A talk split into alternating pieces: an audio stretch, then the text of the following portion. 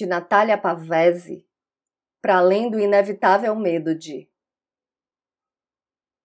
Para além do inevitável medo de. O amor resiste bravamente, se segura da pendurado nas beiras, se acostuma a cair errado. O amor sobrevive porque estamos fadados a nunca morrer desse tipo de fome.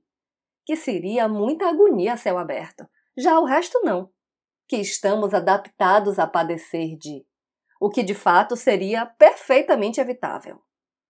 Para além do inevitável medo de o amor respinga dos armários, das prateleiras e das tetas.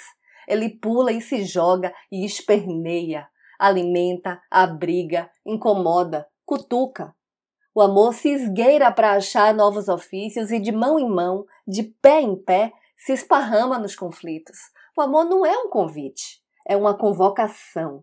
E o corpo sabe dizer sim, mesmo quando nossas mentes imbecilizadas nos forçam a dizer não para além do inevitável medo de.